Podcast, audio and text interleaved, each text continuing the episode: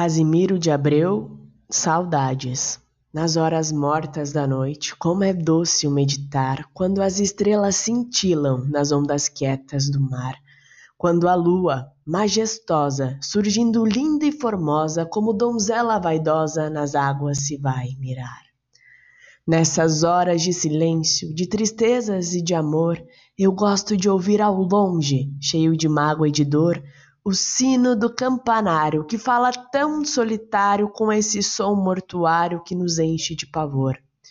Então, proscrito e sozinho, eu solto aos ecos da serra suspiros dessa saudade que no meu peito se encerra. Esses prantos de amargores são prantos cheios de dores.